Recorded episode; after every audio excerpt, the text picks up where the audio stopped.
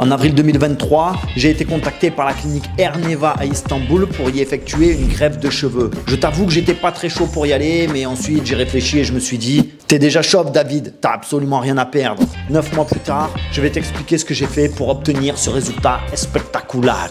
Eh ben voilà, moi je trouve que ça a bien pris. J'ai laissé la nuque longue parce que je trouve, moi, enfin moi je suis un grand fan des années 80 et de Gilbert Montagnier et je pense que là je suis vraiment bien dans la thématique. Il y a un côté un peu Chris Waddle de l'époque hein, pour ceux qui connaissent. Putain ça tient chaud ce truc là. Hop, hop, hop, hop. Donc voilà où on en est aujourd'hui. Je suis à 9 mois après la greffe de cheveux.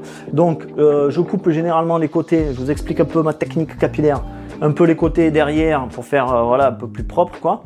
Et euh, le dessus, je n'ai pas coupé, je crois, depuis, depuis un bail. Donc on peut voir la longueur, là, tu vois.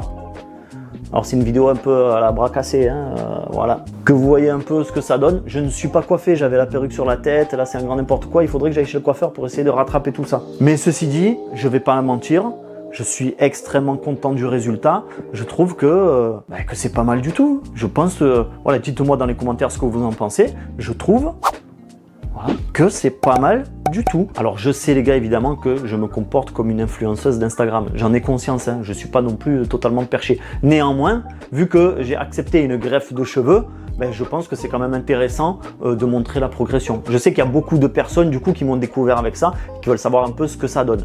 Donc effectivement, si t'aimes pas la greffe de cheveux, arrête la vidéo tout de suite et euh, voilà, euh, je ferai d'autres vidéos sur d'autres sujets. Néanmoins, on est à 9 mois, donc je fais la vidéo des 9 mois, je ferai une vidéo à 12 mois et je ferai enfin une dernière vidéo à 18 mois et après c'est terminé, on n'en parle plus. Je pense que après, voilà, à 18 mois, on a les résultats définitifs. Je ne vous embêterai plus avec ça. Du coup, je vais t'expliquer très succinctement, on va pas faire une vidéo d'un quart d'heure, comment j'ai fait pour obtenir de tels résultats. Ma routine post-greffe a été très simple. Je ne fais que quatre choses pour justement conserver les cheveux déjà existants, les renforcer et s'assurer que la repousse fonctionne très bien. La première des choses qui importe évidemment pour optimiser tes résultats, c'est d'avoir un style de vie qui soit relativement sain. Qu'est-ce que j'entends par relativement sain? Pas de cigarette, très mauvais car ça empêche l'oxygénation des cellules au niveau du crâne. La plupart des gens qui font des greffes et qui fument ont de très mauvais résultats. il y a beaucoup de cas sur le net euh, à ce sujet-là. Très peu d'alcool, voire pas du tout d'alcool. Il va falloir limiter, mais ça, ce sont des règles de bon sens, j'ai envie de dire. Une alimentation qui ne soit pas basée sur les fast-foods et sur le grand n'importe quoi, et surtout pas, là je vais pas me faire des potes, surtout pas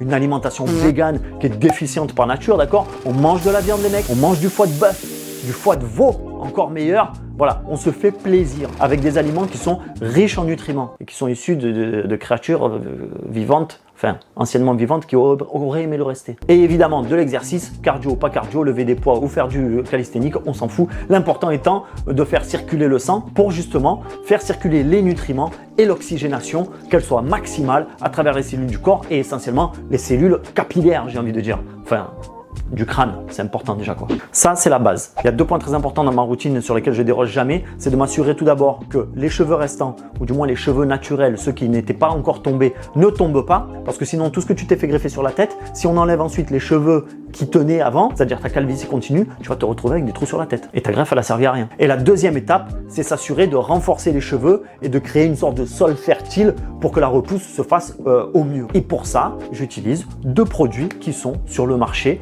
et que tu peux te procurer très facilement. Le premier, c'est le finastéride.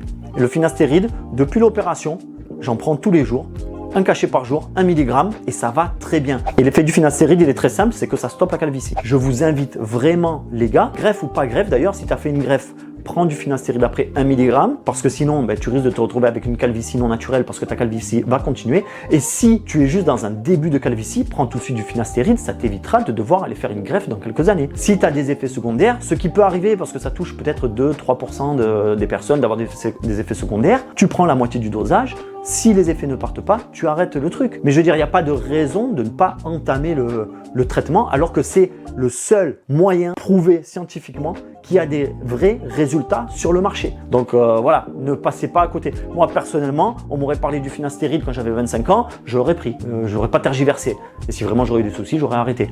Donc le finastéride, je ne déroge pas à cette règle, je le prends tous les jours. Et ça va très bien, pas de panique les mecs, pas de stress. Et le deuxième point le plus important, c'est de se passer du minoxidil sur la tête. Alors normalement on te dit de faire ça deux fois par jour, c'est un produit liquide en fait hein, que tu asperges, tu masses un peu le scalp avec et après ça va nourrir la peau, ça va pénétrer, ça favorise la pousse des cheveux, des poils en général. C'est pour ça qu'on le fait que sur cette zone-là Parce que si tu commences à t'asperger, faire une douche de minoxidil, euh, même si t'es une meuf, tu vas te retrouver avec du poil à la poitrine et plein de choses.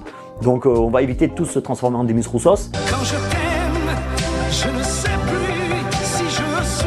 En théorie, il faut en passer le soir avant d'aller dormir et le matin aussi euh, pour la journée. Moi, je vous avoue que je fais que le soir parce qu'en fait, ça me fait les cheveux gras, j'ai les cheveux trempés le matin, t'arrives pas à te coiffer. Voilà, ça ressemble à rien. Euh, je me dis, bon, juste le soir déjà, c'est pas mal, ça fait le taf. Euh, mais du coup, je respecte pas la posologie pour des raisons totalement futiles. Et là, donc, je te dirais que si tu respectes ce que je fais moi, ni plus ni moins, voilà, sans faire de zèle, eh ben, comme dirait Michael, Pas de problème. il n'y a pas de problème. Il n'y a jamais de problème. Il n'y a pas, il n'y en a pas, ça n'existe pas. T'as pas compris que dans, dans 100 ans, tu seras mort, tes enfants seront morts, tout le monde sera mort. Tu, tu, tu, tu seras, à moins d'être une star mondiale, tu auras disparu de, de- de la planète, de l'histoire, de. Voilà, on s'en fout. Donc moi, ce que j'ai envie de te dire, c'est que sincèrement, si la clinique Erneva à Istanbul ne m'avait jamais contacté pour faire une greffe de cheveux, je n'aurais probablement jamais fait de greffe de cheveux. Véridique. J'ai eu une opportunité qui s'est présentée, je l'ai saisie, et aujourd'hui, qu'est-ce que j'en pense? Ben, je pense que ça a été une très bonne décision.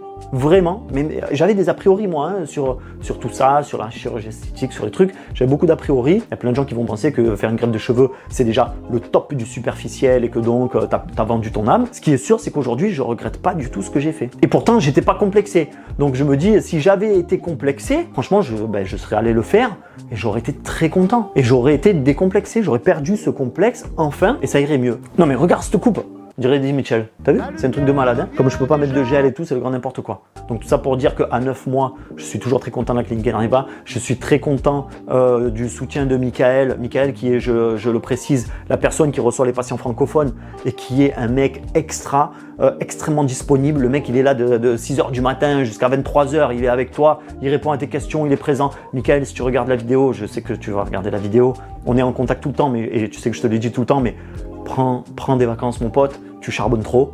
Euh, voilà, euh, mais bon, pour lui, il n'y a pas de problème. Euh, je regrette pas une minute d'avoir fait le, d'avoir franchi le cap et d'être passé du côté des gens, on me l'a dit, attention, non viril.